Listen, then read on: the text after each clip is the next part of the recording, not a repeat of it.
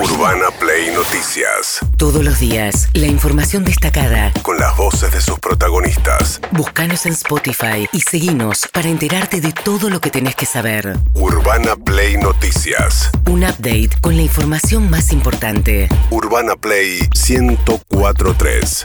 Una nueva experiencia.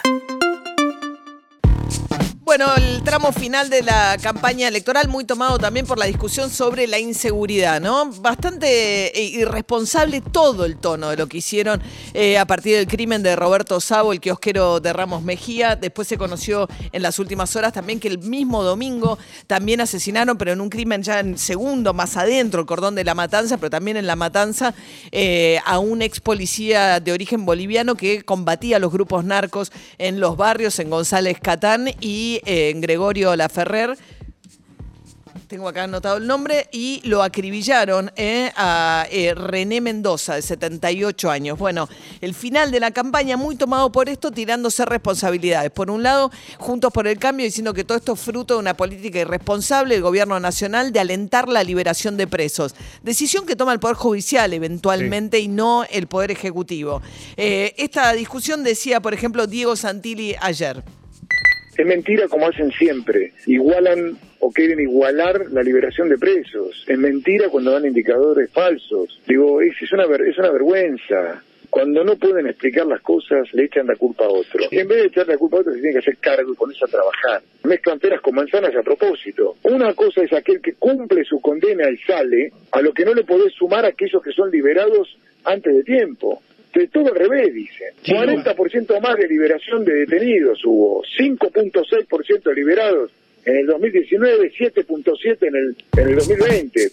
Ahí estaban, bueno, hay toda una discusión de cifras respecto de la cantidad de presos que fueron liberados. Es cierto, digo, una cosa son los que cumplen la condena, otras cosas que los que son liberados. Pero igual, en el caso del kiosquero Roberto Sabo, yo insisto con esto desde ayer o desde que estalló este caso, el responsable del crimen había cumplido la totalidad de una condena por robo a mano armada y había pasado casi seis años preso y había sido liberado en agosto del año pasado, lo cual habla también de que el problema no es la, en este caso, la laxitud en la ejecución, el cumplimiento de las normas, sino el desastre que son las cárceles. Se duplicó la población de cárceles en los últimos 10 años y el problema, lejos de solucionarse, se agrava porque los índices de reincidencia son altísimos, porque las cárceles son un desastre. Entonces también hay que mirar en las cárceles para ver qué es lo que está pasando con el problema de la inseguridad, porque un día salen los presos, un día salen a los 7, 8, cumpliendo dos tercios, condenan, un día salen, mayormente salen, y como entran a los 20 años, van a salir, o antes incluso, digamos, el promedio de edad, gente muy joven. Durante toda la pandemia me escribió un oyente, me pareció increíble, quería hacer una nota sobre esto.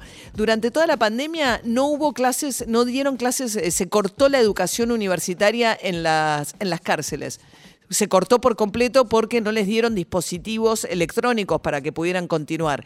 Y está recontraprobado que la educación en las cárceles eh, baja muchísimo los niveles de reincidencia. Hablamos de qué está pasando con la educación a distancia en las escuelas. Bueno, también es importante que veamos qué es lo que pasa en las cárceles. Eh, hubo también mucho ruido por una foto de eh, Facundo Manes en sus redes sociales, digamos, la manipulación del dolor ajeno también, ¿no? Abrazando al papá del kiosquero Ramos Mejía, con un texto que dice... Abrazar el dolor y una foto en donde eh, se lo ve a Manes, Manes de frente a la cámara, el padre abrazándolo al padre este, que eh, está de espalda. Eh, la verdad es que no cayó muy bien, obviamente, porque digo, sin discutir qué es lo que quiso hacer Manes y todo eso, digo, en el medio de la campaña, que es, salga a, meterse en ese lugar. Sí, es como un lugar. Eh, y bueno, y Aníbal Fernández, que lo que había dicho era que esto pasa en todas partes del mundo. La verdad que es, eh, da, mucha, es muy irresponsable la forma en que se dan estas discusiones. Bernie mandando a reprimir a los vecinos que manifestaban frente a la comisaría 2 de Ramón Mejía. Es una cosa. En esto que vos decías de lo de las cárceles, ayer, ¿cuál fue la reacción de, por ejemplo, Junto por el Cambio, el diputado Luis Petri? Mandó un proyecto de ley para bajar la edad a 14 años, digo. La edad de imputabilidad. La edad de imputabilidad a 14 años. O sea, es como, bueno, seamos más punitivos y seamos, pongamos más gente presa cuando en realidad la discusión es otra. Hay, serios problemas. porque otra de las involucradas tiene 15 años en el crimen del kiosquero. Lalu Creus, es concejal de la matanza de Juntos por el Cambio, hablaba de la situación de la matanza puntualmente la pregunta que se me instaló es ¿qué tan lejos estamos de Rosario? De ser Rosario. Nosotros ahora tenemos escenarios que se parecen al Rosario violento que todos estamos viendo por la tele hace mucho tiempo. Es dramático. En todos lados el drama es exactamente el mismo, exactamente el mismo. Hay una cosa que no que, que es importante para terminar, digamos, de pintar lo que está pasando. El mismo día que asesinan a, a Roberto, el kiosquero de Ramos Mejía, asesinan a otro vecino en González Catán, que se llama René Mendoza, llegaron hasta la puerta de su casa y le metieron 14 tiros. La fiscal de General de la Matanza, Patricia Ochoa, dijo que en una semana la Matanza tuvo nueve homicidios, incluyendo un femicidio, ¿eh? Eh, que también, bueno, la, la situación de inseguridad mayor que enfrentan las mujeres tiene que ver con los femicidios, digamos, una mujer eh, tiene chances mucho más altas de, mover, de morir en una situación violenta a manos de una pareja o una expareja que en cualquier otra situación, hablando de inseguridad también. O sea, tiene más chance de morir adentro de su casa Claro. que Eh, de morir en la calle. Mientras tanto, María Eugenia Vidal, candidata a diputada por Juntos por el Cambio, en el cierre de campaña ayer, del cual participó Macri, se empezó a escuchar volveremos, volveremos, ¿no? En lugar del al volver a volver, volveremos, volveremos en el 23. A ver. Este 14 de noviembre tenemos que gritar más fuerte. Tienen que saber que podemos gritar más fuerte. Y tiene que ser un basta más atronador. Basta de que te maten un hijo y el ministro de Seguridad nos diga que pasa en todo el mundo. Basta de cinismo y de relato. Basta de mentira e improvisación. Basta de abuso y de sometimiento. ¡Basta! Bueno, un tono de María Eugenia Vidal que fue creciendo en enojo a medida que eh, eh, avanzó la campaña electoral. Eh, un tono muy enojado, muy, enal- muy enardecido el de Sí. Vidal. Bueno, que está enojado, pero lo expresa con mayor serenidad, es Ricardo López Murphy con que Macri haya recibido a Milei. Dice, yo no entiendo esto de hacerle propaganda al candidato de la, de la oposición o que te compite en las elecciones. López Murphy participó ayer del acto, por supuesto. Yo no he hablado con él, no sé bien cuál es el significado. Probablemente haya querido decir que él coincide con el clamor por la libertad. No es habitual que usted eh, propagandice a sus adversarios. Eso, eso es cierto y eso es lo que llama la atención. Eso no es habitual, pero bueno, forma parte de las libertades que cada uno tiene y no es lo común que usted elogie a sus adversarios, pero bueno, puede ser un gesto con el ánimo de, de ampliar la coalición más adelante. Bueno, ahí estaba, ¿no? Eh, es verdad, es para. Sí. Ya están pensando en el día después, en el 15 de noviembre, ¿no? Pero ojo, el 15 de noviembre también esa discusión puede hacer mucho ruido internamente. Ayer cuando tomó el micrófono Patricia Bullrich, en el acto de cierre de campaña de, de Vidal, desde un sector de la gente que había ido, le gritaban, le cantaban, con mi ley no se habla.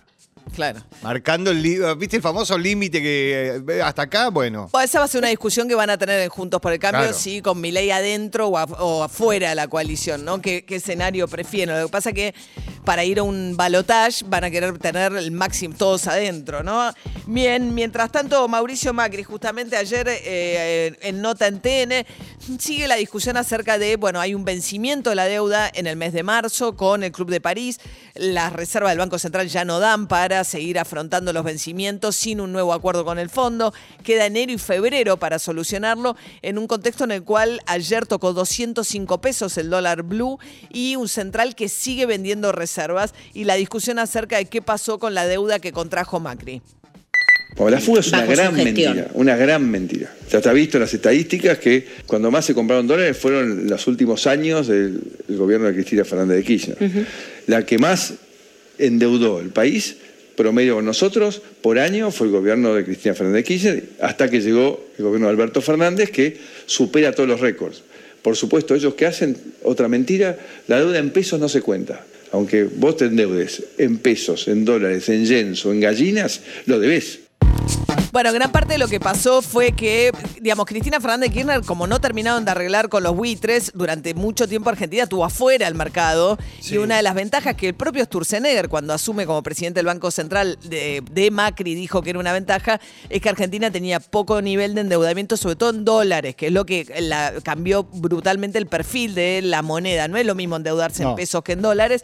Es cierto que gran parte de la emisión monetaria actual va a las LELIX, digamos que Alberto Fernández había dicho que con eso iba a pagar jubilaciones, Sí. y no le iba a pagar más títulos a los bancos. Pero hay una forma bastante simple de darse cuenta de eso. La deuda, ¿cómo se mide? Contra el Producto Bruto Interno. Vos te, tenés- te fijas de lo que debes, cuánto tenés que producir, de todo lo que producís se lo lleva la deuda.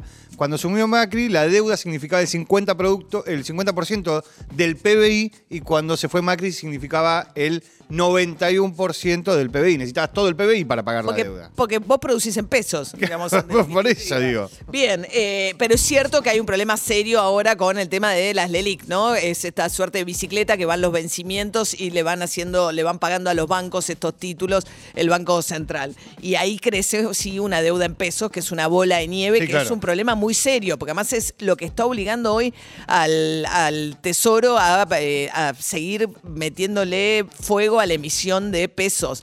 Y eso con la inflación es muy preocupante. Hoy se va a conocer el número de inflación eh, del mes de octubre, se espera que esté en el 3%, vas a tener un 40% acumulado los primeros 10 meses del año. Si mirás los últimos 12 meses, de octubre a octubre, vas a estar arriba del 50%. Es un problema mundial.